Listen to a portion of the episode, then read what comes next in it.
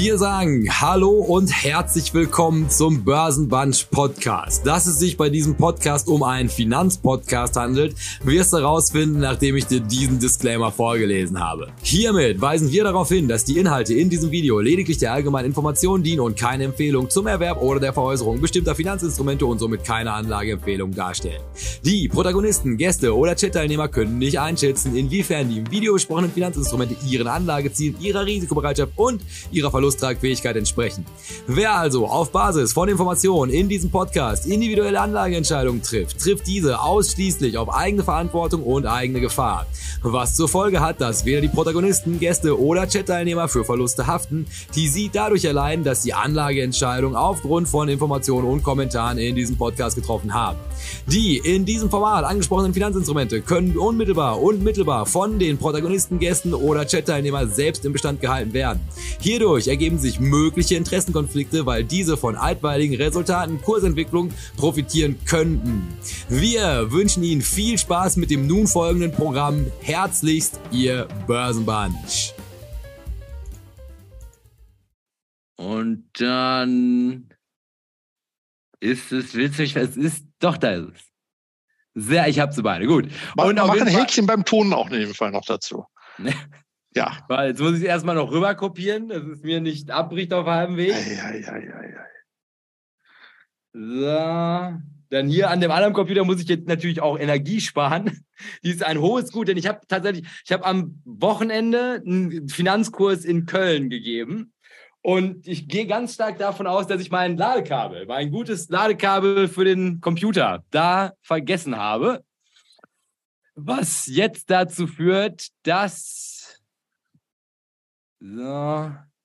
So. So. Bist du noch da? Ich bin noch da, ja. So, guck mal, freigeben. Ton freigeben, Media Player. Frei. Da vergessen habe. So, kannst du das sehen? Was jetzt dazu führt. Ja, aber ich habe ein Echo.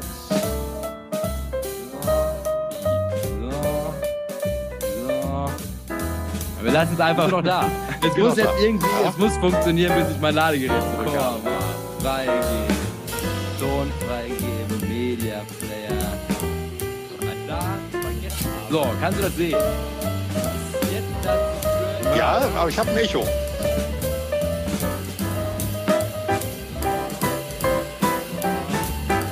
Wir lassen es einfach noch da. Es muss jetzt. So, dann sagen wir Hallo und herzlich willkommen zu Börsenmann. Herr Strelo, wie unerträglich ist der, ist der Trailer gewesen? Hat das mehr oder minder funktioniert? Das hat gut funktioniert. Ja. Das, ich finde das ja, wie gesagt, sehr, sehr beschwingt und von daher alles super. Ja, beruhigt mich in Teilen. Also, ja, das war auf jeden Fall also das Drama. Also ich kam hier schon irgendwie so halb ins Zoom mit einem anderen Computer gehuscht, äh, selber ganz. Ohne den Link vor allen Dingen, ne?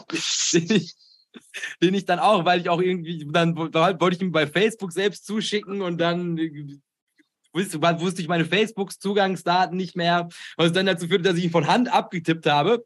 Aber egal wie rum, ja, die sind, und das fällt einem erstmal auf, also diese gottverdammten Zoom-Links und die Nullen und die großen O's, also ist nicht so leicht. Egal wie rum, es hat doch noch funktioniert auf die letzte Sekunde. Also, und das ist die eigentliche Leistung hier. 18 Uhr, wir sind live und das soll uns erstmal einer nachmachen. Und das, obwohl ich, glaube ich, zehn Minuten bevor es losging, erst festgestellt habe, dass mein Computer nicht funktioniert. Ja, in diesem Sinne, fangen wir doch erstmal damit an, dass du die Leute dazu motivierst, den Kanal zu abonnieren und sonstige wichtige Dinge für das Vorankommen von dem Börsenbunch-Kanal auf der großen Bühne der Finanzprominenz im Internet präsenter zu machen, falls das den Satz noch abschließt, den ich vor fünf Minuten begonnen habe. Ja, wir, wir haben doch prominente Follower schon äh, was den Kanal angeht. Also insofern äh, dürfen sie aber natürlich immer noch gerne äh, mehr werden. Also wir hören ja bei 1000 nicht auf, diesen Spruch ewig wieder abzuspulen, dass ihr doch bitte den Kanal abonniert und äh, freuen uns über neue, aber natürlich auch über die Ultras, die regelmäßig dabei sind. Und insofern lasst ein Like da, macht da einen schicken äh, Glocke, Abo draus aus der ganzen Sache und folgt uns auch bei Twitter und bei, bei Instagram. Äh, sind wir auch. Bei, bei Twitter, sei, ich, ich bin mir nicht sicher, ob Twitter es noch lange macht. Ja, so, solange äh, wir uns das noch leisten können. Ich meine, wenn die Einnahmen aus YouTube entsprechend hoch sind, könnten wir uns ja jetzt einen blauen Haken kaufen. Ne? uns, ja, ja, das ist natürlich, das ist noch Zukunftsmusik, Herr Strelo. Also ich denke, dass, dass, wir, dass wir noch lange nicht an dem Punkt sind, wo wir in der Lage wären, monatlich 8 Euro Revenue Stream über YouTube zu generieren, um uns davon tatsächlich einen blauen Haken leisten zu können.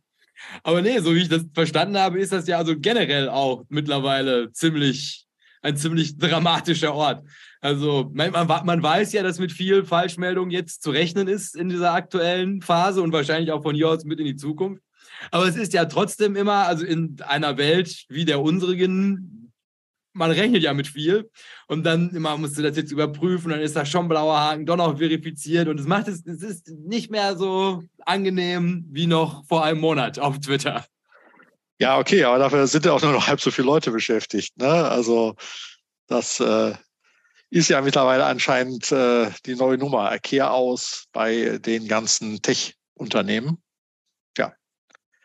Ah, war ja auch ein teurer Spaß bis hierhin.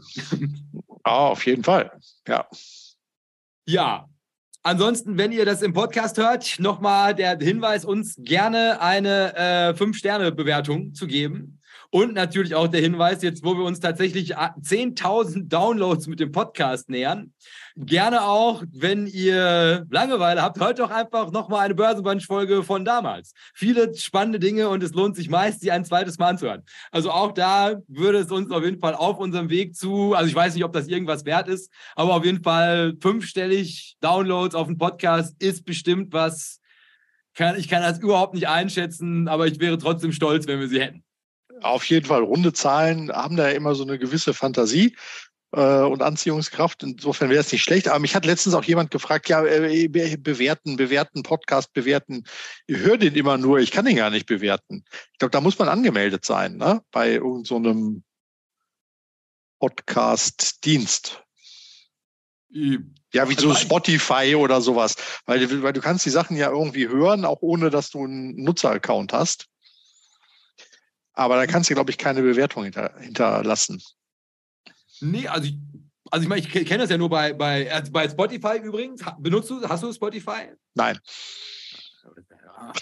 Also mit, wirklich, mit, mit diesem Amazon-Abo erstellen oder so, wir kommen zu gar nichts. Da, das nutze ich doch dafür nicht. Das nutze ich doch nur bei der Fernsehfernbedienung. Wo hast du denn dann den Börsenbunch-Podcast? Bei, bei so einer Podcast-App, äh, Podigy. Und sie ist denn umsonst wahrscheinlich. Natürlich. Ah, clever. Auf jeden Fall hättest du, und dann ist das ein, Aufruf, ein direkter Aufruf an alle Leute, die Spotify benutzen, es müsste unter der, der letzten Folge, da habe ich, da gibt es jetzt seit neuestem eine Fragefunktion in der App, mit der wir den Podcast hochladen. Also ihr müsstet, wenn ihr auf den Podcast geht, eine Frage finden. Also nee, ich glaube, es ist nicht mal eine Frage. Ich glaube, der Aufruf ist, wenn man es liest, solle man doch bitte Shubidu da drunter schreiben und dann wollte ich mal gucken, ob das funktioniert. Also wenn das jemand lesen kann, dann gebt uns gerne Bescheid. Okay, soll das schon der Hashtag und Ehrenkommentar der Sendung sein? Schubidu? So, können wir gerne, weil das ein sehr, es gefällt mir sehr gut. Dann für diese Folge, da halten wir erstmal fest, Ehrenkommentar Schubidu. Ähm, Runde auf den Knien, offiziell gedreht worden und dann möchte ich von, aus, von persönlicher Seite nochmal anmerken, dass ich jetzt einen Tisch falls man das hört, einen echten, einen Holztisch. Also ich kann jetzt draufklopfen, der davor, der Tapeziertisch, der hat ja sehr schnell nachgegeben, auch wenn du ihn berührt hast. Aber jetzt, ich kann sogar tatsächlich, ich kann mit dem Stuhl bis vorne, ich kann jetzt so, so unter dem Tisch auch sitzen. Also so, ich habe lange nicht mehr so gut gesessen. Und der Preis natürlich, dass direkt jetzt mein Ladegerät verloren ist in Köln, danke für gar nichts. Aber gut. Nichtsdestotrotz, also schwer investiert in Qualität dieser Sendung. Ja, gut. Weil dann, Herr Strelo, in alter neuer Manie für unsere zehnteilige Länder-ETF-Serie darf sich ein weiteres Mal jeder ein aktuelles Thema aussuchen, über das er gerne jetzt sprechen möchte. Bevor wir dann den Themenblock machen, dann mindestens eine Frage beantworten. Also ich glaube, heute müssten wir, außer natürlich, du, du bist wie so eine Quasselstrippe und kriegst den Hals nicht voll. Mua. Ich. Ja. Ah, warte, da möchte ich gerne noch eine, eine historische Anekdote erzählen. Und dann sitzen wir hier wieder zwei Stunden. Wir kommen, so kommen wir zu nix, Herr Strelo. Und ja. wir haben ja viel vor, also bis wir mal einen Länder-ETF kaufen können in ihrem Tempo, das ist ja auch nicht so leicht. Ja, vor allen Dingen, weil die Märkte ja irgendwie sich rasant entwickeln. Ne? äh, ich sehe ja beim Nasdaq äh, plus 6 Prozent gerade stehen. Ja, heute, ja? Das, ist, das ist wirklich beeindruckend. Das, das ist jetzt dieser alte Spruch mit, ne, an den Tagen musst du investiert sein, ansonsten ist deine Rendite irgendwie für den Arsch. Mhm. ja, ich, möchtest, du, möchtest du das denn als dein aktuelles Thema gerne besprechen? Also die. Ja, ich ich, ich habe ja heute nur gearbeitet und wieder nichts mitgekriegt. Deshalb muss ich jetzt mal in mein Depot gucken, äh, ob sich das da auch bemerkbar gemacht hat oder ich genau die anderen Sachen habe. Ähm, also heute ist ja Marktpreis. Ja, CPI-Dinger, die, da musst du ja schon wirklich erlesen ausgewählt haben, um nicht, um, um keine Rendite zu machen heute. Ja, 5 Prozent. Hey. Gut. Ähm, ich, wie, was sagst du zu dem Krypto-Thema? Das äh, fände ich jetzt irgendwie viel spannender, weil da kenne ich mich ja so gar nicht aus. Und äh, ich hatte äh, das am, am Dienstag irgendwie schon mitgekriegt. Dann hatte äh, habe ich abends bei der DSW in Düsseldorf den Uwe getroffen. Der meinte, hey, Krypto und so. Ich so, ja, ja, ne? und da kam waren noch der Tüngler dazu. nee, da waren ja auch das ja so ein paar, meistens doch etwas senore äh, Privatanleger, ähm, die da irgendwie bevorzugt in den Industrieclub nach Düsseldorf auch kommen, weil es dann im Anschluss noch lecker was zu trinken und in dem Falle eine Kürbiscremesuppe mit Curry Espuma gab ähm, und Currywurst im, im, Gläschen. Ja, aber ich bin ja gar nicht wegen dem Essen dahin, weil ich hatte vorher auch äh, Chartshow gehabt. Und äh, da waren dann aber auch welche, die dann sagen, ja, ja, Krypto haben sie auch. Ne? Und ich dann nur so, okay, so mit Blick aufs Alter und ich, ich sage ja schon, habe ich nichts mit am Hut und dann die, aber ja und ja, läuft nicht so gut. Ich sag, naja, ist halt schwierig. Ja, und jetzt ist das ja richtig böse abgestürzt hier und ich, äh, kanntest du äh, CZ vorher schon und hier den FTX-Gründer? Das ist ja, ist ja Prominenz auch.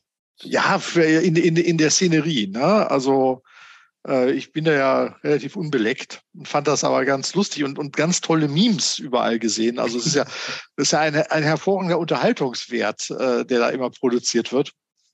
Also von daher, äh, alleine für die Memes lohnt es sich ja dem Thema so weit zu folgen. Aber es ist halt, glaube ich, ganz ordentlich gecrashed alles und die äh, Bewertung aller Krypto-Coins äh, in Summe war jetzt unter eine Billion Dollar gefallen. Ja, und die, man war mal bei über drei Billionen Dollar. Das war aber auch Anfang des Jahres. Ja.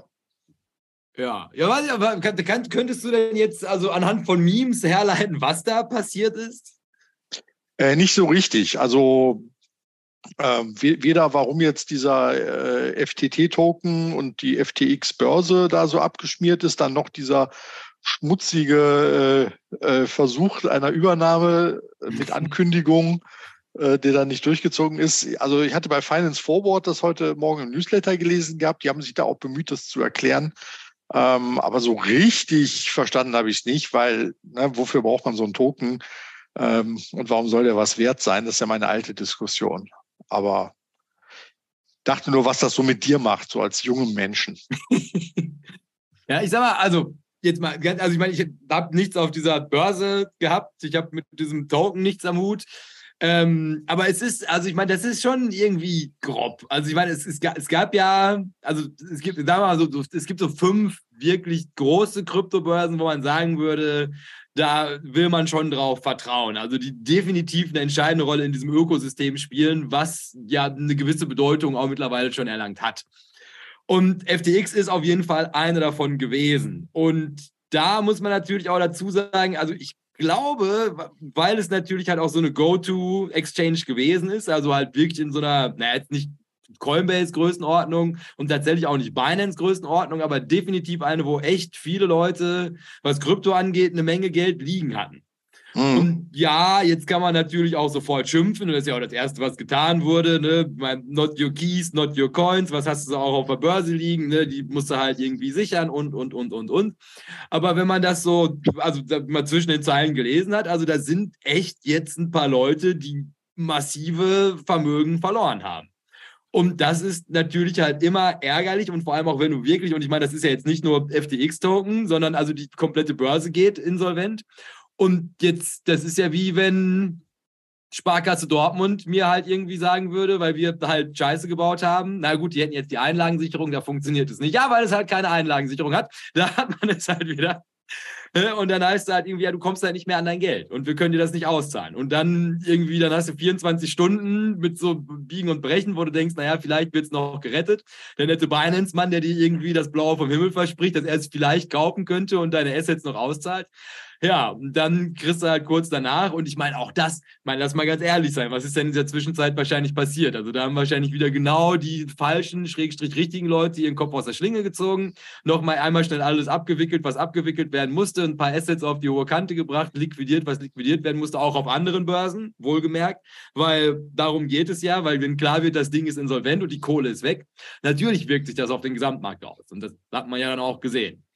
Und das ist natürlich halt, also auch gerade für die Leute, die darauf gehofft haben, dass das ein florierendes Ökosystem sein muss. Und da gibt es ja ein paar tolle Geschichten, Tom Brady und seine Frau zum Beispiel, die dann jetzt wahrscheinlich also vor, also, naja, weil Insolvenz nicht, aber auf jeden Fall vor, vor wirklich dramatischen Verlusten stehen. Aufgrund von, von einer Investition in nicht regulierte Assets. Und dann grüßen wir auch nochmal den kompletten Zertifikatemarkt und eigentlich alles, was kein Sondervermögen ist. Ne? dass man sich das dann nochmal in den Hinterkopf ruft. Ja, und ansonsten, also von der Idee her ist es ja, also wenn man, also ist ja auch, wie man es framet. Ne? Ich meine, im Nachhinein hat dann einfach irgendein junger Herr gesagt, das ist eine neue Währung, die ich jetzt einführe. Dann haben Leute gesagt, das ist okay, wir glauben nicht an die Fiat-Währung, so alles Verbrecher, Jerome Paul, der Gauner. Und dann hat er gesagt, wechselt doch einfach euer, euer, euer falsches Geld, was euch die Notenbanken geben, was ja zu Tode inflationiert wird, in mein stabiles Geld. Und wenn ihr das dann halt quasi in mein Geld wechselt und das dann halt bei mir liegen lasst, dann können wir doch zusammen Kredite vergeben und diese Kredite besichern mit dem Geld, was ich selber erfunden habe. Und also allerspätestens hier müsste jemand, der so eine gewisse Idee von Finanzen hat, ja schon irgendwie mulmig werden, da aber halt nicht. Dann natürlich Renditeversprechung im zweistelligen Bereich, ein klarer Indikator für, da hätte man definitiv seinen Hut nehmen sollen. Meisten Leute nicht. Ja, und dann hast du natürlich halt Kredite ausstehen, besichert in einer Währung, die frei erfunden gewesen ist und halt einen Wert von der Fantasiewährung gewesen ist. Sprich, sobald diese Fantasiewährung an Wert verliert, aus welchen Gründen auch immer, und du dann natürlich halt damit ein geradeaus durchgehebeltes Produkt, und das ist ja, worum es da ging, auf diesen ganzen Krypto-Exchanges, halt einfach dann durch, durch, wie die Sau durch die Stadt treibst, dann ist es halt einfach nur eine Frage der Zeit was das dem zugrunde liegende Asset macht. Und ich meine, heute hat es ja selbst, also ich meine, das hatte ich jetzt nicht mehr ganz zu Ende verfolgen können, weil die Sendung jetzt schon losging. Jetzt gerät Feather ja auch nochmal ins Banken. Und wenn das passiert, dann haben wir den Salat ja. Und ich denke, wenn, wenn, wenn der Feather jetzt halt auch noch hinterherfällt, können wir bestimmt bald wieder Bitcoins im vierstelligen, na, vielleicht sogar dreistelligen Bereich kaufen. Ui, ui, ui, das war jetzt äh, sehr pessimistisch. Ja, also paar, ja. paar sind richtig abgestürzt, hatte ich mitgenommen. Der Bitcoin äh, irgendwie äh, auch, aber bei weitem nicht so stark. Also es scheint ja dann immer noch der stabilste aus der Truppe zu sein.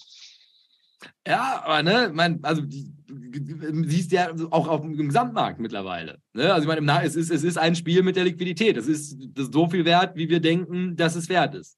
Ne? Ja. Und es gibt ja nicht nur eine clevere Person, die sagt, es ist halt genau null wert. Und dann ist natürlich halt also wichtig für die Preisstabilität, dass eine gewisse Liquidität im Markt ist. Und ja, genau. Also das denke ich auch. Das ist natürlich ein Riesenproblem, wenn da äh, der Markt äh, von irgendwelchen Wahlen mit Verkaufsorders geschwemmt wird und dann keiner da ist, dann hat das natürlich genau den entsprechenden Absturz zur Folge. Und naja, das ist schon, schon heftig. Und da ist das immer wieder ein Plädieren für liquide Assets. Ne? Also das äh, kann ja bei Aktien genauso sein. Irgendwelche spannenden Microcaps, äh, wo aber irgendwie kaum Stücke umgehen und dann auch noch äh, verteilt auf mehrere Handelsplätze. Ähm, ja, die schreiben zwar alle voneinander ab, was die Kurse angeht, aber nichtsdestotrotz, bei den Dingern willst du ja dann wirklich äh, auf der Gegenseite einen Käufer sehen. Und wenn das ausbleibt, dann ja, tschüss Kurs. Ne? Ja, nur, aber also hier ist ja das Ding, und ich meine, das ist ja also die, die, die Hauptmessage, über die in meinen Augen auch viel zu wenig gesprochen wird, weil dann auch noch, noch viel zu viel Optimismus im Markt ist, ist, also, so, solange du noch einen Arbeitsplatz hast, gibt es ja eine Börse. Und jetzt gibt ja nicht nur eine, ich meine, allein ihr seid ja im Verbund mit nochmal zwei anderen Börsen und dann gibt es halt in Deutschland, glaube ich, 13, 14 Börsen. Zwölf äh, börsliche Handelsplätze, ja. Dann gibt es welche in Europa und dann gibt es halt eine ganze Menge auf der ganzen Welt verteilt. Aber halt Krypto, das sind, das sind ja begrenzt viele Handelsplätze, die dafür verantwortlich sind, dass Liquidität da rein und raus gehen kann. Und man weiß ja nicht so wirklich, wie ist die Interkonnektivität, also was wird das jetzt für Auswirkungen haben und je mehr von diesen Gateways in den Markt rein halt einfach zusammenbrechen und vor allem auch die Leute das Vertrauen da rein verlieren, dann besteht halt irgendwann auch keine Möglichkeit, diese ganzen Kurse mehr zu stützen. Und dann gibt es wahrscheinlich, also zentralisiert sich das auf zwei, drei Exchanges, die dann nur noch dazu genutzt werden, rauszukommen aus dieser ganzen Geschichte. Je mehr Leute Geld rausziehen, desto höher die Wahrscheinlichkeit, dass es kollabiert, weil es so crazy gehebelt ist. Und da sind ja unendliche Risiken, über die, also jetzt mal wieder, weil jetzt kannst du halt schön einer Person, diesem armen jungen Mann mit den Locken in die Schuhe schieben. Und auch das, man überlegt mal, du bist dieser junge Mann. Ne? Also du, du, du hattest irgendwie 19 Milliarden und jetzt hast du nur noch 970 Millionen, ja. Ja, meine, das steht ja jetzt auch irgendwie im Raum, also dass, dass er halt im, im, im dreistelligen Millionenbereich ins Minus jetzt rutscht, weil es theoretisch Ansprüche gegen seine Person gibt. Und stell dir mal vor, du bist dieser Junge. Also irgendwie, da habe ich mir gedacht, das ist nochmal also so, so ein Geschehen in einer ungünstigen Phase des Marktes, das jetzt also vieles, was wir auch davor schon besprochen haben, nochmal zusammenbringt auf einem der extremsten Assets aus dieser Blase, die sich die letzten zehn Jahre gebildet hat und keine, also wirklich hässliche Züge, die es jetzt annimmt. Aber ich glaube, der war schon immer anders als die anderen Kinder. Also insofern äh, setzt er das fort und bist ja quasi unsterblich, wenn, wenn du sowas durchmachst. Ja, er wirkt auf mich auch wie ein, wie ein, stabiler Junge. Aber es ist, es ist also trotzdem Wahnsinn. Also vor allem auch die Werte, über die man da spricht, das ja. ist beeindruckend. Ja, okay, aber das hast du ja heute ja auch, ne? So diese Tage, wo es so richtig anspringt und Ne, anderen Tagen wird dann immer geschrieben, wie viele Milliarden vernichtet worden sind am Markt oder sich in Luft aufgelöst haben. Ja, und an Tagen wie heute heißt es dann, dass die neu geschaffen wurden. Ne? Wobei, ne, wer gestern nicht da war, kann heute eigentlich auch nicht da sein. Oder es war immer da. Finde ich auf jeden Fall sehr schön, was ich als Spruch gelesen habe. Äh, das kann man als Aktionär ja dann auch so als Durchhalteparole rausgeben. Ich habe immer noch die gleiche Anzahl Bitcoins wie vorher. Also nach dem Motto, was interessiert mich denn die Bewertung? Ne? Äh, fand ich auch sehr nett. Ja, also Klopf auf Holz für, also bin eigentlich ganz froh, da nicht, nicht Teil von dieser Zauberkiste gewesen zu sein. Ja, sehr gut. Hast du denn noch ein Börsenthema aus aktuellen Tagen? Ja, sonst lass uns, weil ich würde gerne noch mal über heute sprechen. Also bist du, haben, haben wir Peak Inflation jetzt gesehen mit dem heutigen Tag in den USA? Oh, du, ich habe mich gar nicht äh, damit äh, beschäftigen können, leider. Äh, ja. Ich habe noch gar nichts äh, gelesen oder so, habe das nur so ganz am Rande mitbekommen. Also Headline wie auch Core Inflation sind unter dem erwarteten Wert ausgefallen. Und das ja. erklärt die 6%, die der Nasdaq gerade macht. Okay. Und jetzt wäre natürlich die Frage, Herr Strelo, für wie nachhaltig halten Sie denn diese Rallye? Also ist es gerechtfertigt, dass wir jetzt schon zumindest eine Verlangsamung der aktuellen Notenbankenpolitik mit einpreisen können? Oder ist das genau der Fehler, den die Märkte die ganze Zeit machen, jetzt nochmal Jerome Powell zu erzürnen, damit er dann wahrscheinlich, also bei, bei dem, wann sind die denn? Die sind im, im Dezember, ist nochmal eine, ne? Die letzte im Jahr. Äh, oder ist im Dezember nicht und im Januar wieder? Also es, es, sie setzen demnächst wieder auf jeden Fall aus. Ne? Na, egal wie rum. Ich meine, es ist ja, oder vielleicht wird er sich auch so einfach in einer Sondersitzung noch einmal äußern, um die Märkte weiter zu verstören. Nee, aber man ist ja also schon also ein, ein unglaublicher Tag heute. Also sowas hat man ja lange nicht mehr gesehen und vor allem auch also auf dieser Kachelgrafik. Alles also, grün. Ja, also im allerschlimmsten Fall so leicht hellgrüne, aber sonst also die tiefsten Grüntöne mal wieder. Also sowas, das habe ich das letzte im 2021 gesehen. Ja.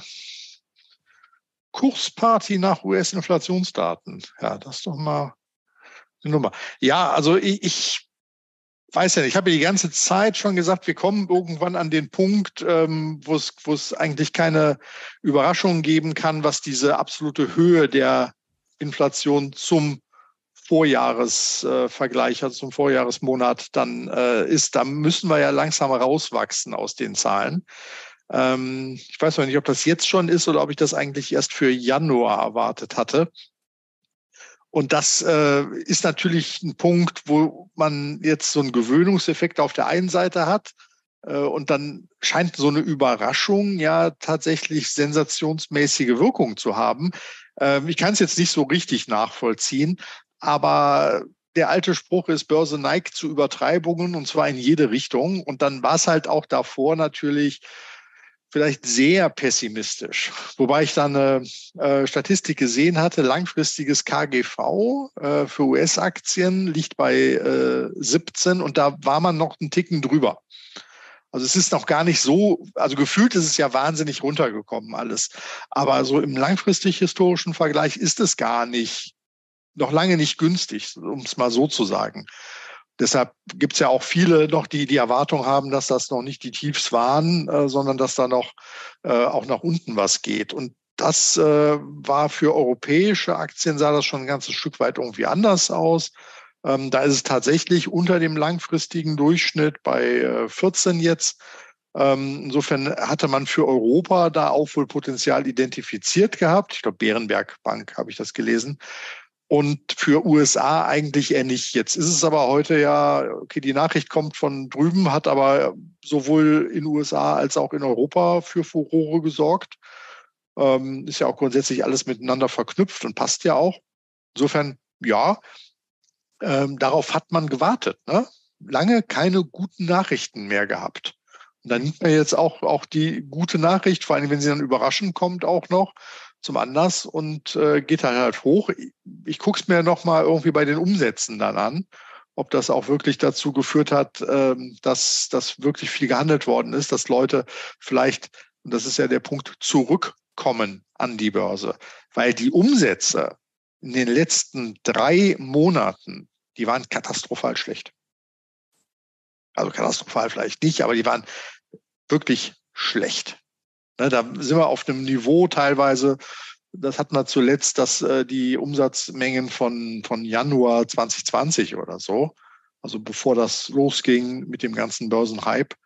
Und ähm, das zeigt natürlich, dass auch viele der Börse den Rücken zugekehrt haben und auch vielleicht gar nicht mehr ins Depot gucken, gar nichts mehr machen wollen und so weiter. Ja, und das könnte jetzt natürlich so ein Stimulus sein, dass man dann nochmal reingeht. Äh, ja, insofern mal gucken. Ich meine, ich weiß ja nicht, ob es diejenigen sind, die ihre Kryptos zu Fiat-Geld gemacht haben, um das jetzt in Sachwerte zu investieren. Wenn was sie konnten. was man ja über Aktien mal gesagt hat, den würde ich heute auch nicht mehr so unterschreiben, den Satz. Nee, also also in, in, in, Summe ist ja erstmal erstmal ein, also ein spannender Tag. Ne? Also ich meine, also man sieht mittlerweile, also wie hart Nachrichten gehandelt werden, weil man muss ja auch irgendwie dazu sagen, also ich meine, die Annahme der Annahme der Annahme der Annahme, die heute dazu führt, dass der Nasdaq 6% macht. Also man merkt ja ungefähr, wie verzweifelt das aktuelle Börsenumfeld ist.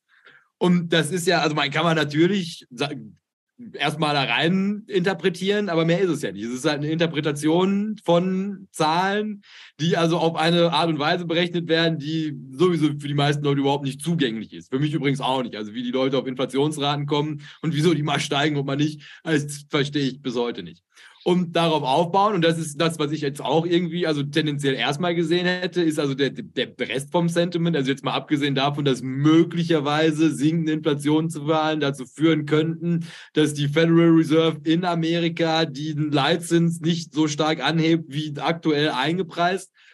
Dann würde das zumindest Teile des Optimismus rechtfertigen, aber ob das jetzt in so einer Größenordnung so einen dramatischen Sprung, vor allem in dem Gesamtumfeld, also ich meine, weil einfach, wenn man jetzt mit dem heutigen Tag mal rausnimmt aus dieser ganzen Rechnung, gucken wir mal, was allein jetzt in den letzten sieben Tagen zwischen unseren zwei Sendungen passiert ist.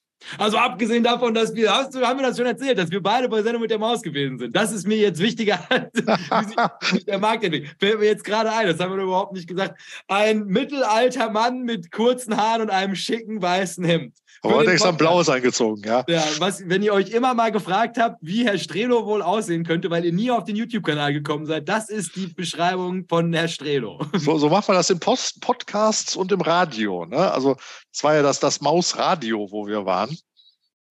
Wann, wann war der eigentlich da, der Cedric? Das ist doch auch schon ein halbes Jahr locker her, oder? Bestimmt. Ja. Spielt Ja. aber keine Rolle. Ein Bei den öffentlich-rechtlichen, da ist es halt äh, gemächlicher unterwegs alles, ja. Ja, und ich, ich, bin- ich, bin, ich bin ein, ein ähm, Anfang 30-jähriger Anfang 30er, junger Mann mit der die langen, Haare zu einem- Haaren, lang wuschige Haaren zu einem Zopf gebunden, der immer am Lachen ist. der immer am Lachen ist, der einfach den Ernst der Situation nicht verstehen möchte. Und, Ja. und an dieser Stelle sagen wir Hallo und herzlich willkommen zu Börsenmatch. ja. Ja. Nein, also ich sag mal, äh, es ist ja im Nachhinein sowieso alles Kaffeesatzleserei, auch mit dem heutigen Tag schon wieder. Ich meine, ist ja eh die gleiche Leier. Wie oft haben wir das Lied im letzten halben Jahr schon gehört? Das ist jetzt der Turnaround und zwei Wochen später fresse ich schon wieder Erde, weil es nochmal lower low machst. Also am Ende eh eine Frage, wie genau wird sich ab hier, ne, also eine von einer Million Baustellen entwickeln, die wir gerade auf dem Schirm haben müssen, um überhaupt halbherzig vorhersagen zu können, ob sich der Kapitalmarkt jetzt zeitnah erholen wird. Was uns dann aber eigentlich bündig rüberbringt, obwohl eine Sache ist mir noch aufgefallen, das würde ich, obwohl, naja, eigentlich, na komm, wir behalten uns dran. Jeder hat ein Thema und das, wenn, ich, wenn wir nachher noch Zeit haben, dann sprechen wir nochmal meine Beobachtung auf YouTube an.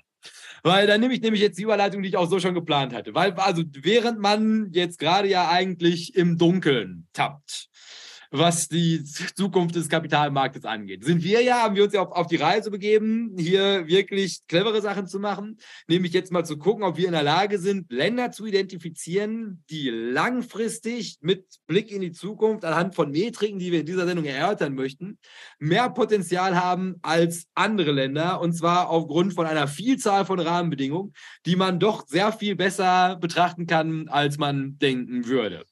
Also hier nochmal der Hinweis, wenn du deine Aktien basierend auf nur dem KGV kaufen möchtest, dann ist das wahrscheinlich jetzt ein guter Zeitpunkt, die Sendung auszumachen, nachdem du vorher einen Kommentar geschrieben hast und doch schnell nach oben gegeben hast. Aber also jetzt machen wir uns halt wirklich daran, wie identifiziert man Länder mit Potenzial und kürzen uns das aber nicht ab auf die lockere Tour, indem wir einfach sagen, Mensch, die Flagge des Landes gefällt mir besonders gut und die sieht nach ökonomischem Wachstum aus, sondern gucken, anhand von welchen Metriken lässt sich sowas identifizieren. Gut. Und dann starten wir hier doch mal ab der aktuellen Folie eine PowerPoint-Präsentation. Das Ganze ist buchgetrieben, ne? deine Idee, äh, sich dem Thema anzunehmen. Na, schau mal einer an. Nachdem Sie letzte Woche doch gesagt haben, wir haben den ganzen theoretischen Vorbau schon abgearbeitet, dass wir nicht immer wieder zurückkommen müssen, was wir hier machen. Ähm, ja, also sonst äh, der Hinweis wäre natürlich, das ist Teil 2 von zwei Teilen, die wir mittlerweile haben. Sprich, also jegliche Informationen rund um dieses Special gibt es in der Folge, die direkt hier vorgewesen ist. Ich glaube, die heißt Länder-ETFs mit Potenzial, will ich sagen. Und das finde ich aber gut. Gut, dass Sie das angesprochen haben, Herr Strelo, weil das ist ein, eine großartige Vorlage für mich, ein bisschen von Ihrer Zeit zu verschwenden. Wollen Sie den Zuschauern noch einmal schnell erklären, was wir in der letzten Folge gemacht haben? Oh, in, Ja. in, in einer kurzen Zusammenfassung. in einer kurzen Zusammenfassung. Äh, ja, genau. Also das äh, haben wir uns dem ersten Kriterium von, du hast angedroht, es sind zehn in Summe, äh, gewidmet. Und das war das Thema Bevölkerung. Und zwar Bevölkerungswachstum, ähm, Struktur der Bevölkerung, ähm, wie sieht's aus, wie viele sind in Arbeit, wie viele sind nicht in Arbeit und welche ja, Metriken kann man da ansetzen. Und du hast, ähm, das kommt, glaube ich, dann heute wieder, das habe ich zumindest in der Umfrage wahrgenommen, ähm, nämlich auch drei Länder quasi da ins Rennen geschickt oder als lebendes Vergleichsbeispiel. Das war China, Indien und Mexiko. Na? Und ähm, daran haben wir das dann festgemacht und da hast du sehr schöne äh, wirklich interessante, ja, Großmetadaten, also volkswirtschaftliche Daten rausgeholt gehabt, wie da in den Ländern die Lage ist. Und äh, ich habe heute äh, verstanden, gucken wir uns dann die politische Dimension an. Alles genau so korrekt. Und das fällt mir jetzt auch gerade ein, das hätten wir jetzt fast vergessen, weil wir, weil wir so, so, so, so emotional erregt gewesen sind wegen dieser Krypto, wegen der Kryptogeschichte. Äh, was da gibt denn der Chat gerade so her? Nicht, dass ja. wir die vergessen. Das wäre ja schrecklich. Vergessen tun die irgendwie nicht. Natürlich haben die auch gemerkt, dass es im Markt abging. Ich habe äh, zwei, drei, fünf Raketensymbole in einem äh, Post hier gesehen. Ne? Also ja. da, äh, lange, lange nicht mehr da gewesen, die Rakete als beliebtestes Emoji. Ähm, Annan aus dem Zug dabei, der Hanseat ist äh, auch dabei, der wollte am Börsentag vorbeikommen.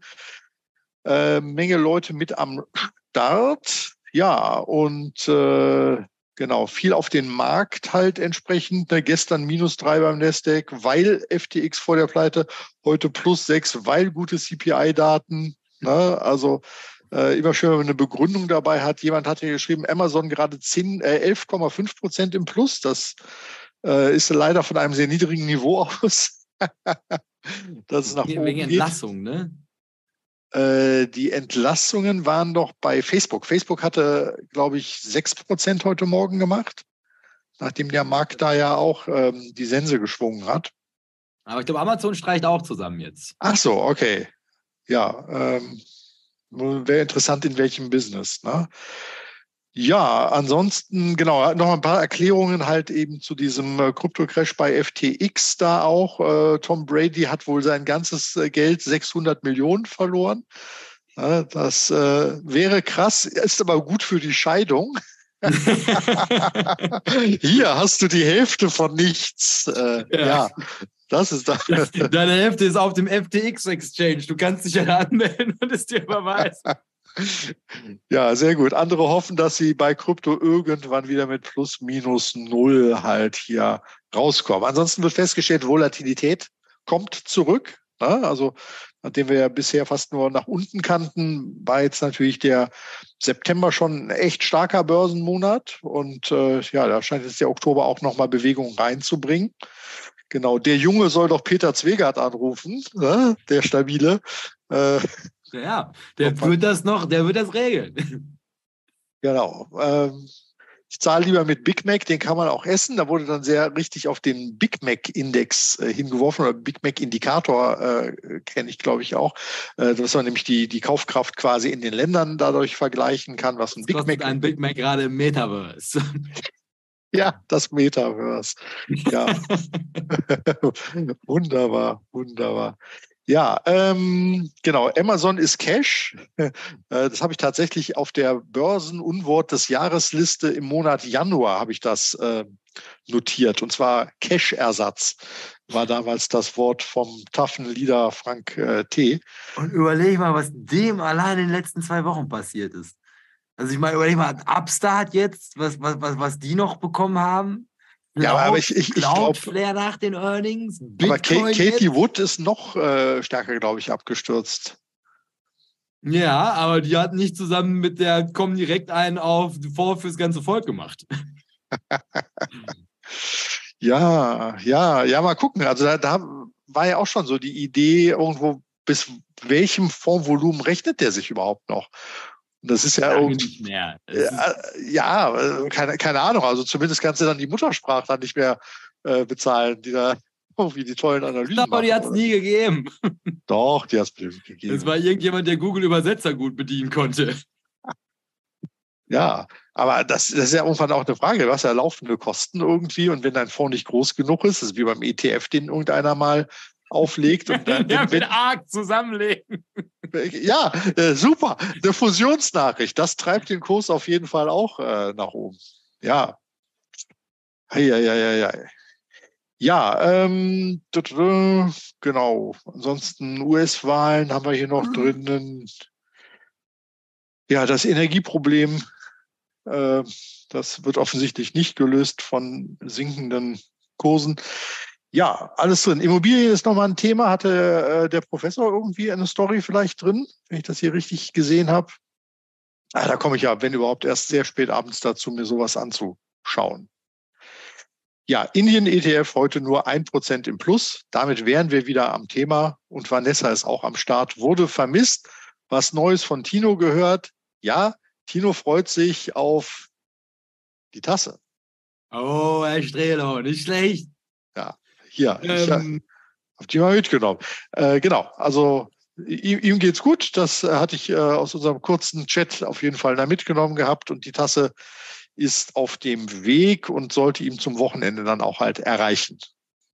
Und das sind doch mal gute Aussichten für nicht nur für Tino, für die komplette Stadt Dresden, sondern eigentlich auch für ganz Ostdeutschland, dass so hochwertige, obwohl naja, Porzellan ist natürlich mit der Meißner Manufaktur auch stark, aber so gro großartiges, wahrscheinlich in China produziertes Porzellan, bedruckt mit liebevoll auf einer PowerPoint-Folie erstellten Bildern, jetzt auch seinen Weg bis, bis nach Dresden in, ins Elbflorenz geschafft hat. Also es wird jeden Tag schöner, diese Stadt. Ja, aber er ist, er ist weiterhin stark fokussiert und äh, den Blogbeitrag, den es zwischendurch gegeben hat, hat er gesagt, der, der hatte noch auf Halde gelegen. Der hätte quasi nur veröffentlicht werden müssen. Da war nicht viel Arbeit drin. Also insofern äh, sind wir gespannt auf die äh, Rückkehr, die kommen wird. Auch Unkenrufen in äh, YouTube-Kommentaren zum Trotz. Na? Also insofern, I'll be back wie schon gesagt, das ist, also quasi, das ist erstmal eine gute Sache. Also ich meine, auch ich denke es mir so, so häufig. Also ich meine, bei mir ist es zwar momentan erstmal nur Social Media, dass ich mir auch denke, übrigens, da kann ich das vielleicht auch nochmal sagen. Also, also wenn ihr, wenn ich auf, auf Instagram noch nicht geantwortet habe, das liegt daran, also ich habe da, glaube ich, jetzt mittlerweile fast 80 nicht beantwortete Chats. Also dieses, was der Professor dann immer sagt, ich beantworte heute Abend alle Chats. Das habe ich mir auch mal irgendwie gedacht, aber da fängst du an und da, ich komme ich komm nicht mehr hinterher. Also das überrollt einen mittlerweile und also je mehr das wird, desto mehr denkt man sich auch eigentlich, also dieses ganze Konstrukt Social Media, außer natürlich das Metaverse löst all diese Probleme, aber also es, es, es nimmt Ausmaße an, die noch schwer, schwer beherrschbar sind. Also im Ernstfall, wo was immer funktioniert, und darauf möchte ich hier nochmal stark verweisen, ist entweder unter diese Videos kommentieren oder in der Börsenbunch Community sich melden. Weil wenn irgendetwas meine volle Aufmerksamkeit genießt, dann ist das dieser Kanal. Also, wenn ihr irgendwas habt, gerne hier drunter, da bin ich sofort bei euch. Das ist mir ein großes Anliegen. Gut, dann haben wir doch auch den, den Chat jetzt auch ähm, dramatisch viel Zeit auch schon wieder ins Land streichen lassen. Ja, dann lass uns mal tough äh, durchgehen. Ja, und dann fangen wir doch erstmal an mit der großen Frage, Herr Stredo, erkennen Sie alle Leute, die auf diesem Bild eingeblendet sind? Ähm, ich sehe den äh, Tino, mich und dich. Die erkenne ich ja immer wieder. Dann sehe ich Katie Wood, äh, zwischen Tino und mir. Dann sehe ich den Autor des Buches, dessen Name äh, ich äh, nicht aussprechen kann. Ich würde sagen Roshir Sharma. Roshir das, Sharma. Ich ja, das genau. Buch aber gerade nicht hier, deshalb möchte ich keine Haft. Genau, Haupt, Hauptsache, du, du verlinkst äh, den Affiliate-Link von Matthias äh, zum Buch quasi unter dieses Video und dann könnt ihr euch das angucken und auch mal rauskriegen, wie man den richtig ausspricht. Dann die gute alte Maggie Thatcher hier zwischen den Beinen und äh, Madame Lagarde auch hier in natürlich gebräunter Haltung. Ein Traum. Ja, das sind auch tatsächlich alle, die ich da noch unterbringen konnte. Gut, ähm, weil dann fangen wir doch erstmal, weil das ist ja was, das, das frage ich dich jetzt mal direkt. Sag mal, Herr Strelo, wieso sagen die Leute eigentlich immer, politische Börsen haben kurze Beine? Was meinen die damit? Ist ja so, so ein ganz altes äh, Börsenbomo. Ähm, man, man meint damit, dass politische Ereignisse in der Lage sind, die Börse halt äh, zu treiben, sowohl nach oben als auch nach unten, aber eben nicht für lange. Also der Effekt äh, solcher politischen Entscheidungen der würde halt nicht lange anhalten, weil am Ende ja die Wirtschaft die einzige Macht in diesem Land ist. Oder eben, dass sich wieder verfliegt. Also so klassische Beispiele wären jetzt für mich so Atomausstiegsentscheidungen äh, der Bundesregierung oder sowas. Ne? Dann so eine ganze Branche dann theoretisch dann leiden müsste. Ähm, das äh, könnte sowas sein als klassische politische Börse. Hast du ein besseres Beispiel? Ja, stimmt. Ja, aber ich meine, also, also, ja, also eigentlich grundsätzlich geht man ja irgendwie davon aus, es kommen halt irgendwie Leute an die Macht und die stellen irgendwelche neuen Konzepte vor.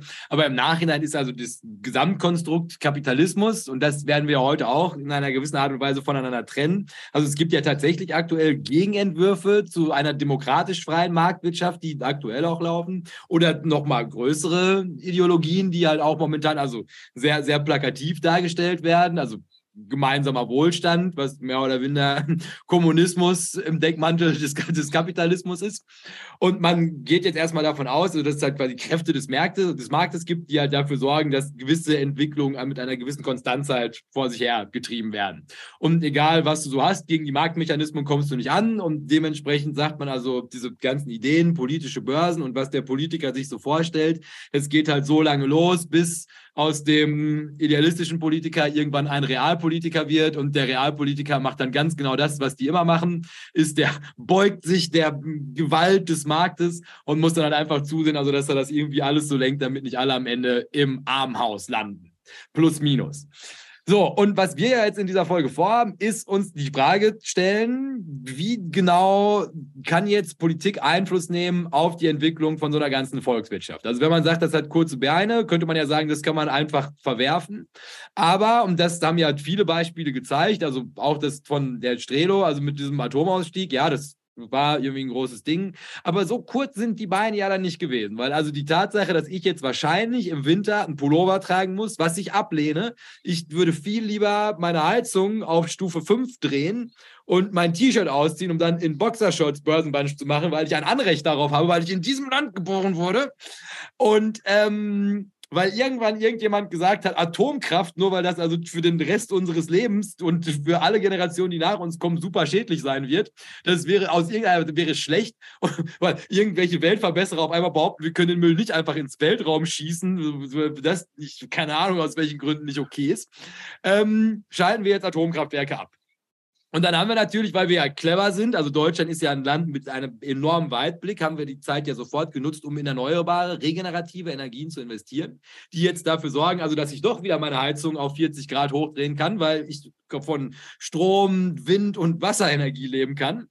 Und ob man es nicht glaubt, oder ob man es glaubt oder nicht, befinde ich mich jetzt aber gerade in einer Situation, wo ich nichts habe. Also ich habe weder Atommüll im Weltall, noch habe ich 40 Grad in meiner Wohnung. Und das alles hat ein Auslöser, der gemeinsame Nenner, Politik, die das total vor die Wand gefahren hat. Also das heißt, also selbst so ein wirtschaftlicher Gigant wie Deutschland gerät jetzt ins Wanken. Und das werden wir uns gleich angucken. Also, wo in diesem dramatischen Kreislauf befindet sich Deutschland gerade, weil es ja auch mal eine spannende Frage, weil politisch Entscheidungen getroffen wurden, die Auswirkungen auf die reale Ökonomie, in der ich leben und haushalten muss, jetzt beeinflussen. Und die Zukunft halt. Ne? immer um die Zukunft. Und die Zukunft, und das ist ja das, worum es geht, wir suchen ja immer noch Länder-ETFs mit Zukunft. So, also in dieser Folge wollen wir uns das Thema Politik anschauen. Und hier sagt er, erfolgreiche Nationen versammeln sich hinter einem Reformer. So, und da beschreibt er jetzt erstmal, also ganz plakativ, wie genau ist also der, der, Kreislauf, in dem wir eigentlich alle gefallen, gefangen sind, was halt also politischen Willen in den verschiedenen Ländern angeht. Und das hat hier so eine extra Folie, mit der wir auch diese, ganze Folge hier heute aufmachen wollen, weil also das hört man sich einmal an, Danach ergibt es total Sinn. Und anhand von diesem wirklich holzschnittartigen Muster wird man ab hier in der Lage sein, also relativ schnell Ordner in gewisse Teile dieses Zykluses einordnen zu können und von da aus auch relativ clever plus minus prognostizieren können, wie wird es in dieser Volkswirtschaft weitergehen. So, und dieser Kreislauf klingt halt folgendermaßen.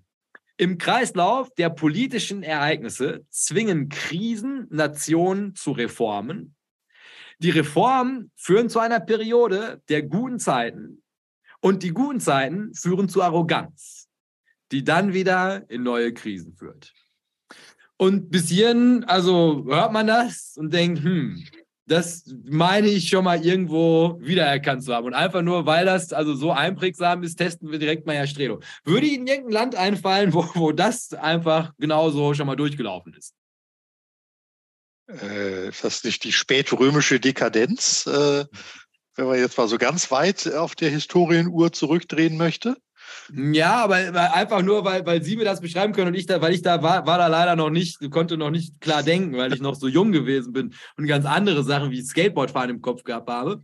Aber es muss doch auch, also relativ nah an der Welt, in der wir uns hier befinden, mal eine Zeit gegeben haben, wo also eine geschundene Nation aus der Asche aufgestanden ist, um ein Wirtschaftswunder, über das heute noch gesprochen wird, hinzulegen, um dann der kranke Mann Europas zu werden, um dann reformiert zu werden, um dann Exportweltmeister gewesen zu sein, um jetzt gerade nicht mal sicherzustellen, dass ich, wo ich doch in diesem Land geboren wurde, meine Wohnung auf 40 Grad heizen kann. Ja, ich überlege bloß, wo, wo der äh, Reformer an der Stelle war oder der taffe Lieder. Er sagt nicht, dass das Gasgerd gewesen sein soll. Ja, ob es glaubt oder nicht. Aber, ja, aber halt, erzähl, erzähl, mir doch erstmal, aber, aber, aber, kannst also wärst du Wirtschaftswunder und so? Hast du das mitbekommen? Live am. Ich, Wirtschaftswunder, nein. Oder diese, diese, Periode von Wirtschaftswunder eher zu kranker Mann rüber wahrscheinlich, hast du.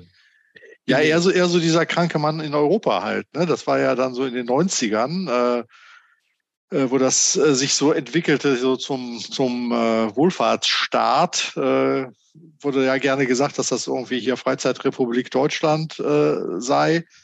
Und da ja, rutschte Deutschland so nach und nach halt irgendwie zurück und allen ging es gefühlt irgendwie gut. Also Riesenabschlüsse von den Gewerkschaften. Äh, wir diskutierten man, man kam von einer, weiß ich nicht, 50-Stunden-Woche auf eine 45-Stunden-Woche, auf eine 40-Stunden-Woche, auf eine 38, 37-Stunden-Woche, geforderte 35-Stunden-Woche. Ne? Also da, das war schon so eine, so eine Zeit, äh, wo man dann ja auch meinte, dass die Produktivitätsgewinne sich definitiv in weniger Arbeitszeit dann äh, bitte durchdrücken sollten. Und gleichzeitig wollte man damit die Arbeitslosen, die es durchaus schon gab, auch senken, indem einfach alle weniger arbeiten. Dann ist für mehr Leute Arbeit vorhanden. Ähm, das waren da so die Ideen. Ja, und da kam ja dann irgendwie tatsächlich äh, mit, mit Gerd Schröder und seiner Agenda 2010 Reform äh, harte Einschnitte, also was heute unter Hartz IV halt läuft. Das ist ja alles in der Phase dann gekommen, dass eben äh, fordern und fördern, äh, war so der, der Spruch, ähm, dass die Sozialleistungen tatsächlich äh, radikal zurückgefahren worden sind. Und das war für viele, glaube ich, so eine Trendumkehr. Und damit hat sich ja Schröder äh, in der eigenen Partei wirklich nicht beliebt gemacht, auch wenn er den Turnaround für das Land vielleicht darüber auch hingekriegt äh, hat ja, also das wäre dann äh, so ein bisschen so die deutsche Anwendung. Aber so viel habe ich ja noch gar nicht gesehen von dem ganzen Thema, dass ich das jetzt schon auf Deutschland detailliert runterbrechen könnte. Ah, aber die, dieser Kreislauf ist natürlich äh, durchaus äh, nachvollziehbar. Ne? Wenn es einem zu gut geht, dann kommt man auf komische Ideen. Ne, wenn zu viel Geld in der Kasse ist, kann, kann, ja per se nicht sein, dann kommt man darauf, äh, die, die komischsten Sachen zu fördern und zu fordern. Und äh, dann tut sich dann schwer, wenn das Geld ausbleibt. Ne? Also da, man hängt dann natürlich immer an dem alten Luxus und will da keine alten Zöpfe abschneiden. Insofern ist das immer sehr, sehr schwer zu vermitteln, warum in der Zukunft, damit es allen besser geht, äh, irgendwer auf was verzichten will. Und dann bist du vielleicht tatsächlich schon wieder bei deinem, äh, ich drehe die Heizung auf fünf an, weil ich habe hier mein Lebensanrecht auf eine warme Bude. Und ähm, Sparen Kochend ist doch, heiße Bude. Kochend heiß, ja. Und Sparen ist doch irgendwie was für die armen Leute. Ne? Wir sind doch hier in Deutschland. Ne? Also ein ehrliches Argument für alles. Ähm, das, das könnte ich mir vorstellen, passt vielleicht äh, in die Sendung jetzt rein, wenn es um politische Reformen geht. Genau, also worauf ich eigentlich nur hinaus möchte, ist, also das, das klingt jetzt, also wird vielleicht auch von hier aus, also erstmal irgendwie was Theoretisches ging, aber das passiert am laufenden Band. Also dieser Kreislauf, der läuft die ganze Zeit. Und wenn man als Aktionär clever ist, hat man den halt im Blick und kann dann relativ schnell feststellen, also wo in diesem Zyklus befinden wir uns gerade politisch.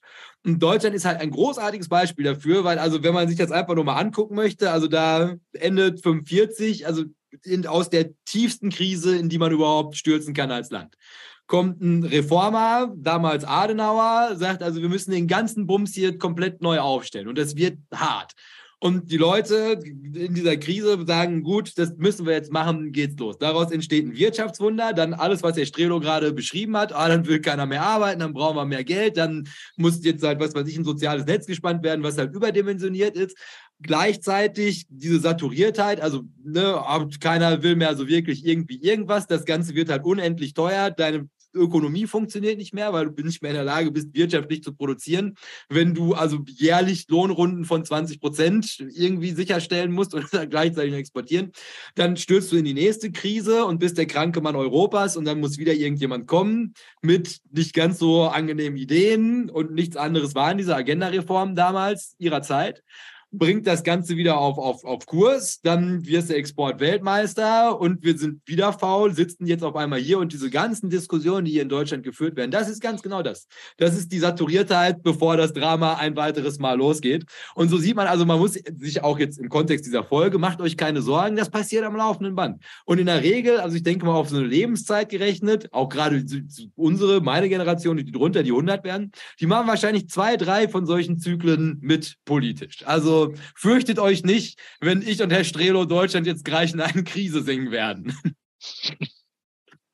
Gut, also das zu dem Kreislauf. Und dann würde ich das ganz gerne auch noch mal an einem brandaktuellen Beispiel festmachen, also wie genau sowas aussehen kann, mit, also wenn man sich jetzt also an dem Ende nähert. Und da würden wir ganz gerne einmal über Wladimir Putin sprechen.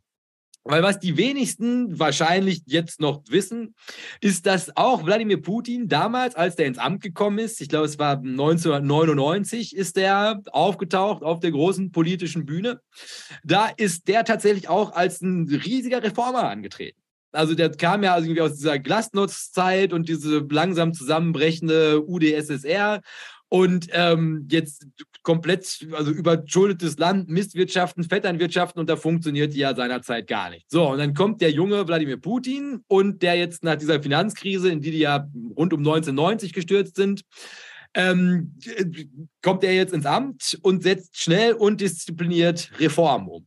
Also kommt als echter Reformer und sagt, so wie es gerade ist, geht es nicht. Jetzt müssen wir halt irgendwie überlegen, wie wir dieses Land hier wieder auf Kurs bringen. Und das hat er dann damals auch getan, indem er halt erstmal das alte byzantinische Steuersystem, also ne, dem Zar ist, was dem Zar ist, beziehungsweise Josef Stalin als neuer Zar nimmt halt irgendwie alles, was er und seine Leute von der Duma brauchen. Und da waren die ersten harten Einschnitte. Und gleichzeitig hat er angefangen, und auch das ist natürlich immer wichtig, die Profite aus den Rohstoffen, und davon hatten die ja damals auch schon eine Menge, zu sparen. Also der hat angefangen, sein Land wieder gesund zu sparen. Und das führte dann auch dazu, also diese Reform, die er damals angewendet hat, dass in der folgenden Dekade das Durchschnittseinkommen der Russen sich vervierfachte. Auf sage und schreibe 12.000 US-Dollar im Schnitt, was auf jeden Fall, also Vervierfachung des Nationaleinkommens auf den Kopf runtergerechnet, echt eine Ansage ist. Und hier, also wenn sich dein momentanes Durchschnittseinkommen vervierfacht, der Strelo, was würden Sie sagen? Wie, wie, was sind das für Zeiten? Das sind die guten Zeiten. Das sind die guten Zeiten. Und dann, jetzt mit, seit, seit wir den Kreislauf auch zur Hand haben, Herr Strelo, was passiert denn, wenn man die guten Zeiten bekommt? Ja, da äh, gewöhnt man sich natürlich dran und will, dass sie nie mehr enden außer durch bessere Zeiten abgelöst zu werden. Nach den guten Folgen die besseren Zeiten.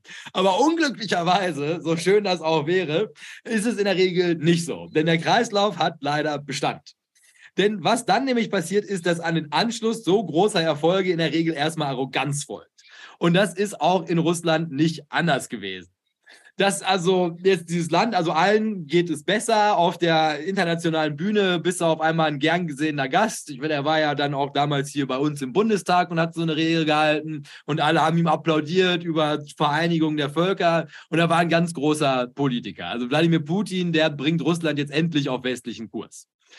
So, was dann aber passiert, ist, dass also irgendwann wächst es dir halt alles über den Kopf und man wird langsam größenwahnsinnig. Weil wenn es dem Land so gut geht, dann sind natürlich deine Umfragewerte in deinem Land dementsprechend auch gut. Das heißt also, die Leute, wenn du die fragst, wer ist der großartigste Politiker aller Zeiten, und die kommen halt aus Russland, sagen die Wladimir Putin, weil der hat mein Einkommen vervierfacht.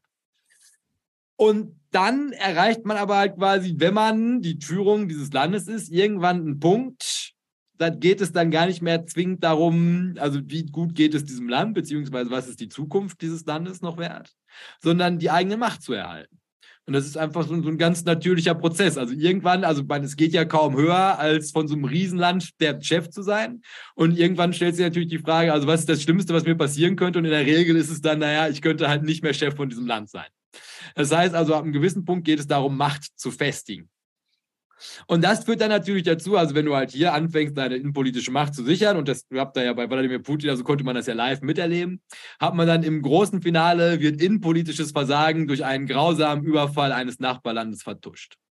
Also jetzt aktuell befinden wir uns in einer Situation, wo man also, wo es, das war ja vor Corona, das war während Corona auch so. Ich erinnere euch nochmal an den Sputnik-Impfstoff. Also das funktioniert gar nichts mehr, weil lacht, lacht der Strelo. Ja, es gab Leute, die haben gesagt, das ist, das ist, wäre das Ding gewesen. Aber ne, also, also wirtschaftlich war das Land selbstverständlich nicht mehr in der Lage, sowas Hochkomplexes wie einen Impfstoff gegen eine neu auftretende Krankheit zu entwickeln, weil es halt an allen Ecken und Enden halt mittlerweile schon marode geworden ist, weil halt ein Großteil der letzten Dekaden, nein, nicht Dekaden, aber Jahre Herrschaft von Wladimir Putin nur noch darauf ausgerichtet gewesen sind, die eigene Macht zu sichern, also sich selber irgendwie im Amt zu halten, sich gut zu stellen mit den Kollegen und dann irgendwelche Widersacher wieder abzusägen. So, das führt natürlich dazu, dass deine Volkswirtschaft den Bach runtergeht und sobald die halt den Bach runtergeht, brauchst du halt irgendwann irgendeinen Grund, um sicherzustellen, dass halt nicht über dein politisches Versagen gesprochen wird. Und das sieht man jetzt gerade im Zuge dieses Krieges gegen die Ukraine oder diesen völkerrechtlich wieder völkerwiderrechtlichen Einmarsch in die Ukraine, um es beim Namen zu nennen. Und hier sieht man halt, also die kommen aus der Krise 1990, da mit diesem ganzen Rohstoffpreis-Schocks, in eine Krise und befinden sich jetzt gerade definitiv wieder in einer neuen Krise, weil das muss man auch dazu sagen. Also, weil egal wie dieser Krieg ausgehen wird, Russland hat das jetzt schon verloren. Also es gibt kein Szenario, wo auf Russland nach dieser ganzen Geschichte Prosperität wartet. Das heißt also, egal wie dieser Mann es anstellt, also nach diesem Kreislauf will man aber ganz stark davon ausgehen, dass er als die alte Riege dann abgelöst wird von einer neuen reformwilligen Riege, die dem Land halt das gibt, was es braucht nämlich neue und spannende Ideen, wie man Russland von hier aus in die Zukunft führen kann, die aber mit hoher Wahrscheinlichkeit nicht von Wladimir Putin umgesetzt werden.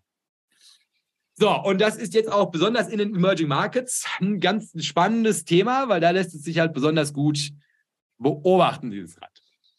In der Regel entwickeln sich Nationen im Anfangsstadium eines neuen Kreislaufes sehr gut. Ne, weil das ist, ihr habt überall so, da kommt irgendjemand und auch gerade die Emerging Markets, meist rohstoffstark, bevölkerungsstark und erstmal die Möglichkeit, also auch gerade für Investitionen aus dem Ausland, da attraktiv Kapital, wenn man davon ausgeht, dass da Wachstum passieren könnte. Und zum Reformer geht man ja immer erstmal davon aus, weil der macht einem große Versprechungen.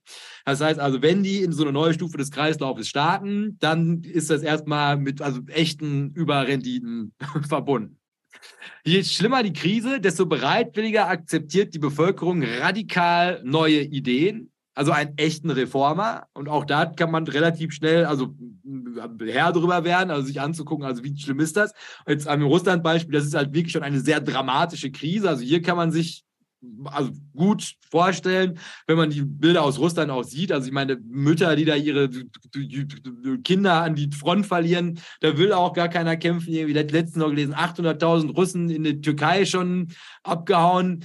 Ähm, also da, da wird kein gutes Russland auf dich warten. Das heißt, wer auch immer danach kommt, hat erstmal einen fruchtbaren Boden mit echten Reformen durchzukommen, weil die halt jetzt unter der aktuellen Führung so leiden.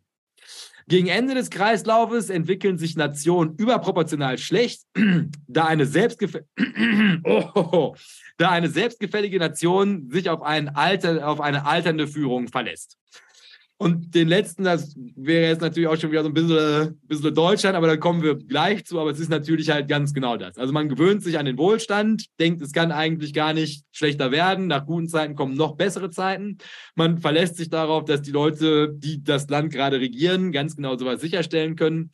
Und in der Regel hast du aber gerade nicht mehr die Leute in wichtigen Positionen, die überhaupt noch verstanden haben, dass in diesem Stadium Verbesserungen eigentlich nur durch konstante Reform oder nicht, in diesem Stadium wird vergessen, dass man konstante Reformen benötigt, um in einer Welt des Wettbewerbs bestehen zu können.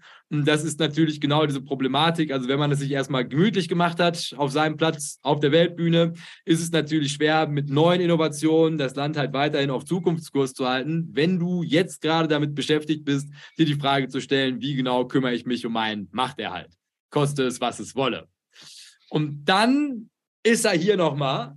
Und Herr Strelo, an einem Land Ihrer Wahl dürfen Sie jetzt nochmal den Podcast auch, auch starten, wo Sie wollen, in diesem wunderbaren Rad, diese Dramatik einmal an einem Praxisbeispiel darstellen. Boah. Ach, der Teufelskreis von Good Times zur nächsten Reform. Ähm, Kriege ich mal ein Beispiel hin? Ähm, aber Deutschland oder Russland sind doch beide das gemachte Bett. Ja, ja, versuchen es mal in Deutschland. Ne? Also die, die guten Zeiten waren dann irgendwie, äh, man ist wieder wer, Wirtschaftswunder hat angezogen. Da gab es ja durchaus nochmal, das ist ja jetzt nicht alles linear, ähm, mit der Energiekrise in den 70ern gab es ja schon mal eine deutliche Delle eigentlich. Und ich glaube, erst als das irgendwie so durchgestanden war, da äh, ging es dann irgendwie wieder ein Stück weit nach oben. Oder ich erinnere mich jetzt persönlich dann auch gut, dass es einen Boom nach der Wiedervereinigung gab. Ja? Also das war natürlich wie, wie eine Sonderkonjunktur. Jetzt war das wahrscheinlich sehr, sehr ungerecht verteilt, in welchen Teilen des Landes es einem wie gut ging. Kommt ja ein bisschen Dass das an, nicht die Treuhand hören. Wie sehr man da vorher natürlich auch gelitten hat. Aber äh, das führte, wenn es äh, einem gut geht, zu einer gewissen Überheblichkeit. Das kann man in Deutschland dann sicherlich auch irgendwie festmachen. Also man zementiert den Anspruch auf die nächste Fußball-Weltmeisterschaft quasi im Abo, ne? weil man ist ja irgendwie die tollste Nation, äh, auch im Fußball und in sonstigen Sachen auch. Ja, und dann äh, kommt äh, nach der Überheblichkeit halt die Faulheit dazu, weil alles ist eben für selbstverständlich gehalten wird und äh, man arbeitet in dem Fall dann nicht mehr an sich. Vielleicht machen wir es tatsächlich an der Nationalmannschaft fest, fällt mir da so auf, wo ich so gar keine Ahnung von Fußball habe. Ne? Aber es würde funktionieren. Also, es würde funktionieren. Immer, immer gut. Also, also insofern ein, ein toller Kreislauf, äh, den du da rausgesucht hast, oder Teufelskreis. Äh, es funktioniert beispielsweise auch mit der deutschen Nationalmannschaft. Ne? Bist du Weltmeister, bist du der Größte, wirst du überheblich, wirst du faul. Ne? äh, müssen halt immer noch die alten Recken ran. Man lässt keine jungen Leute mehr in die Mannschaft rein, sondern äh, ja, die Alten, ja, die, die, die sind ja Weltmeister, die sind ja auch quasi gottgleich, dann spielen die immer weiter und immer weiter. Und irgendwann ist der ganze Verein nämlich dann überaltert und dann äh, kommt es in die Krise, weil auf einmal kommen dann halt die Gewinne nicht mehr. Also die, die Siege bleiben aus. Und äh, dann äh, muss es irgendwie einen radikalen Schnitt geben und dann kommt dann so ein Jürgen Klinsmann und äh, macht als Bundestrainer quasi Reform und äh, macht äh, revolutionäre Trainingstechniken, stellt Leute auf, äh, von denen man in der Bundesliga noch nicht mal was gehört hat und wie auch immer. Und wenn man ihn dann machen lässt und er das durchhält, schafft er vielleicht damit die Grundlage für die nächsten Good Times. Ne? Und siehe da, irgendwann wird man wieder Weltmeister. Ja, und wenn man Weltmeister ist, ist es Good Times. Und dann geht's wieder von vorne los. Ich habe das jetzt also quasi mal auf den, auf den Fußball einfach übertragen, weil ich glaube, dass dieser Kreislauf, vielleicht kennt den jeder sogar bei sich persönlich, der ist universell anwendbar. Genau, ne? und ich meine, aber ich sag mal, also jetzt auch gerade mit Blick auf Investieren in Länder-ETFs ist das natürlich also unglaublich spannend, also mit, mit dieser Schablone auch einfach mal auf, aufs Investment zu gucken. Ne, weil ich sag mal, also alleine, wenn man sich jetzt, also weil wir mal bei Deutschland zu Reform, kommt Schröder, bringt jetzt diesen kompletten Schatten-Niedriglohnsektor auf den Weg, den es halt irgendwie davor überhaupt nicht gegeben hat, weil alle sozial abgesichert gewesen sind.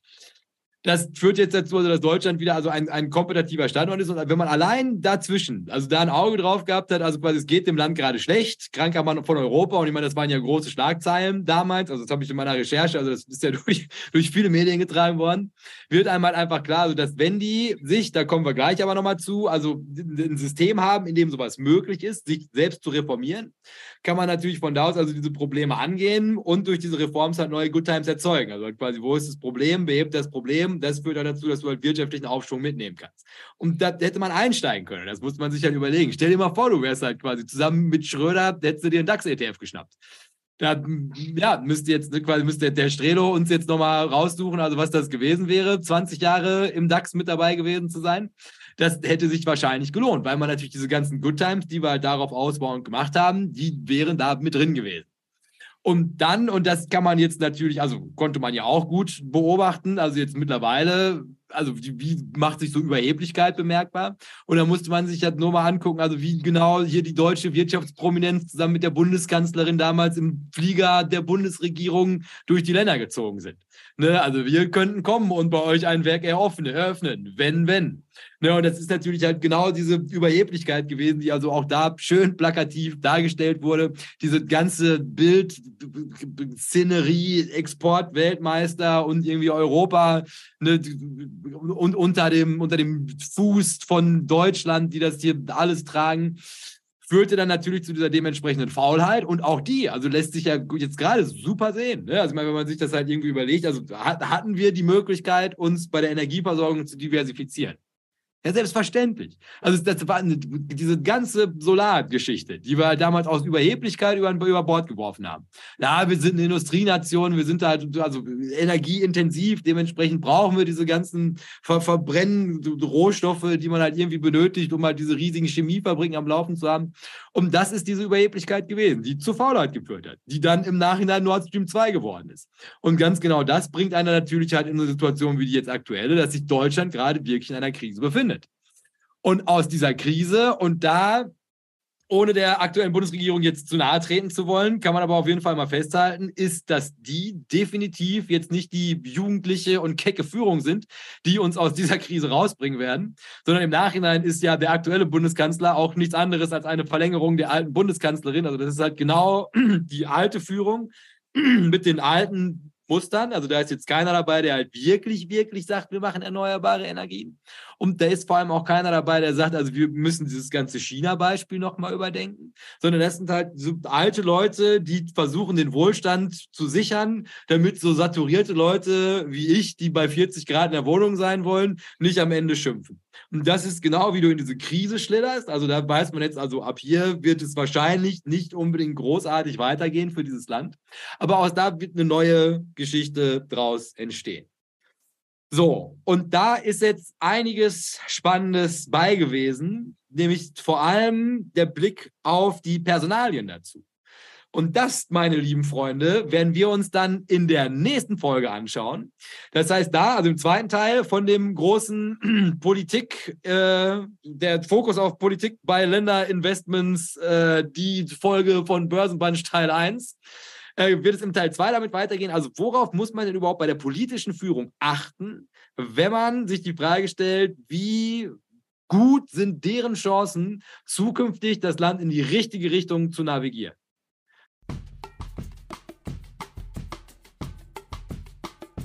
Dieses ist der offizielle Abgesang von den halben Folgen. Hier weise ich dann immer noch mal darauf hin, dass der zweite Teil von den halben Folgen jetzt immer am Dienstag um, sagen wir mal, 6 Uhr morgens kommt, damit ihn auch jeder, der möchte, auf dem Weg zur Arbeit hören kann. Und wenn wir schon dabei sind, nutzen wir das Ganze hier auch nochmal ganz schamlos für Eigenwerbung. Wenn ihr es noch nicht getan habt, gebt diesem Podcast noch schnell eine 5-Sterne-Bewertung. Und solltet ihr das noch nicht getan haben, geht auf jeden Fall bei YouTube vorbei, sucht euch da nochmal Börsenbunch TV raus und abonniert den Kanal. Ansonsten würde ich sagen, hören wir uns Dienstag. Macht euch ein schönes Wochenende und bis dahin beste Grüße vom Börsenbunch.